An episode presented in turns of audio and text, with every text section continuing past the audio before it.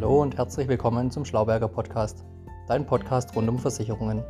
Mein Name ist Tobias Kroninger und heute haben wir die Folge Unbenannte Gefahren in der Wohngebäudeversicherung. Vermutlich hast du das Wort unbenannte Gefahren noch nie in deinem Leben gehört. Deswegen starte ich gleich mal mit der Frage, was sind unbenannte Gefahren in der Wohngebäudeversicherung? Die Basisleistungen einer Wohngebäudeversicherung sind ja die Schäden, die durch Sturm, Hagel, Feuer oder Leitungswasser im Haus entstehen. Weitere Informationen zur Wohngebäudeversicherung bekommst du in meiner Podcast Folge 10 Wohngebäudeversicherung kurz erklärt und in der Folge 23 Wohngebäudeversicherung Schadenbeispiele. Und jetzt zurück zu den unbenannten Gefahren.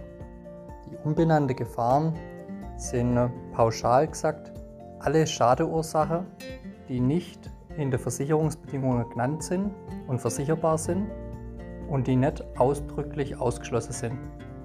Jetzt denkst du dir wahrscheinlich, hä, was erzähle ich hier eigentlich? Deswegen gehen wir mal tiefer in das Thema rein. Man sollte sich zuerst mal anschauen, wie eine Versicherung eigentlich aufgebaut ist.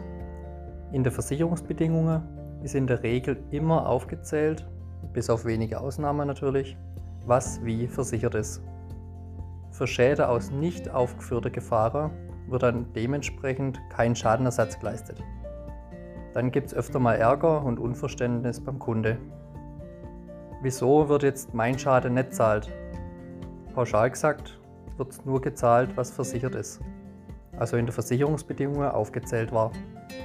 Die Klausel unbenannte Gefahren erweitert also die bestehenden Bedingungen und erhöht die Chance, den Schaden bezahlt zu bekommen. Natürlich ist es dann keine Vollkaskoversicherung gegen alles, ähm, weil man weiterhin die Bedingungen sehr genau lesen sollte, da die vorher ausgeschlossenen Gefahren natürlich weiterhin ausgeschlossen bleiben, aber niemand weiß, was letztendlich doch an unbekannten Ereignissen geschehen können. Vielleicht weißt du schon, dass ich ein Fan von Schadenbeispielen bin. Ich finde es ein tolles Instrument, damit ich dir die Versicherung besser erklären kann. Dann legen wir doch gleich mal los mit dem Schadenbeispiel Nummer 1. Aufgrund der seit Jahren dauernden Trockenheit ist der Grundwasserspiegel im Bereich vom versicherten Gebäude gesunken.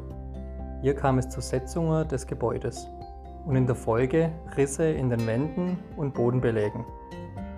So ein Schaden ist zum Beispiel über die unbenannte Gefahr mitversichert.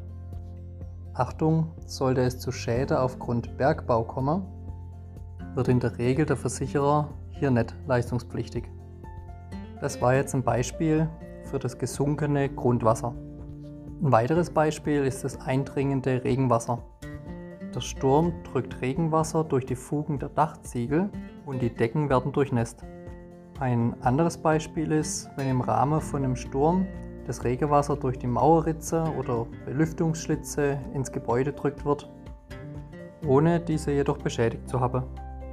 Beim nächsten Beispiel geht es um Wildtiere im Haus. Nehmen wir mal Wildschweine im Wohnzimmer, die ordentlich Ärger gemacht haben. Schäden durch Wildschweine wären nicht versichert, ohne die unbenannte Gefahr. Oder ein weiteres Beispiel, wenn sich zum Beispiel ein Marder unter deinem Dach gemütlich gemacht hat und der sich unbemerkt an der Dachdämmung zu schaffen macht, dann können innerhalb kürzester Zeit Schäden im fünfstelligen Bereich entstehen. Die Rekordschadenssumme in Höhe von 37.000 Euro hat ein Maklerkollege von mir gehabt. Und solche Schäden sind tatsächlich nicht selten. Ein weiteres Beispiel. Ein Baum kippt ohne Sturmeinwirkung, also einer Windstärke unter 8, auf das Gebäude und beschädigt das Dach und das Mauerwerk. In der Regel steht in der Versicherungsbedingungen, dass hier für eine Schadenübernahme eine Windstärke von mindestens 8 vorliegen muss. Und noch ein Beispiel. Bei Tunnelarbeiter in der Nähe kommt es durch die starke Erschütterungen zu plötzlicher Rissbildung am Gebäude. Das wäre dann auch über die unbenannte Gefahren versichert. Und jetzt noch ein allerletztes Beispiel. Ein Strommast oder ein Kran von der Nachbarbaustelle zum Beispiel prallt gegen dein Haus. Das wäre dann auch über die unbenannte Gefahren versichert. Gut, dann hoffe ich, dass ich mit den Beispielen dir wieder ein bisschen Licht ins Dunkel bringen konnte.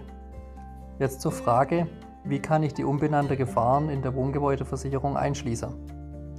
Das muss explizit in der Wohngebäudeversicherung eingeschlossen werden. Übrigens kannst du die unbenannte Gefahren auch in der Hausratversicherung einschließen. In meinem Podcast Folge 18 Hausratversicherung einfach erklärt und die Folge 22 Hausratversicherung Schadenbeispiele findest du weitere Informationen. Ja, und was kostet eigentlich der Einschluss von den unbenannten Gefahren extra?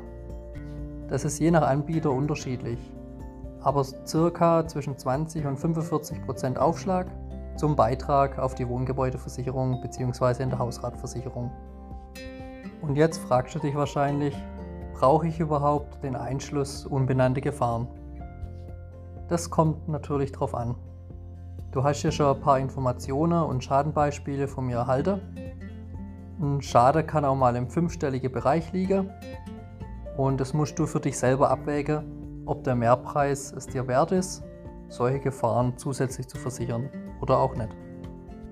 Dann sind wir auch schon wieder am Ende der Podcast-Folge Unbenannte Gefahren in der Wohngebäudeversicherung, Folge 32.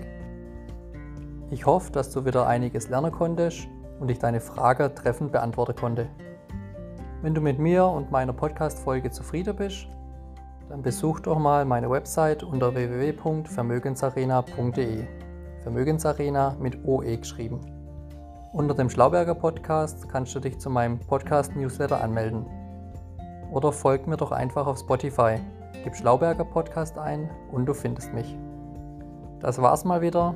Bleib gesund, dein Tobias Kroninger.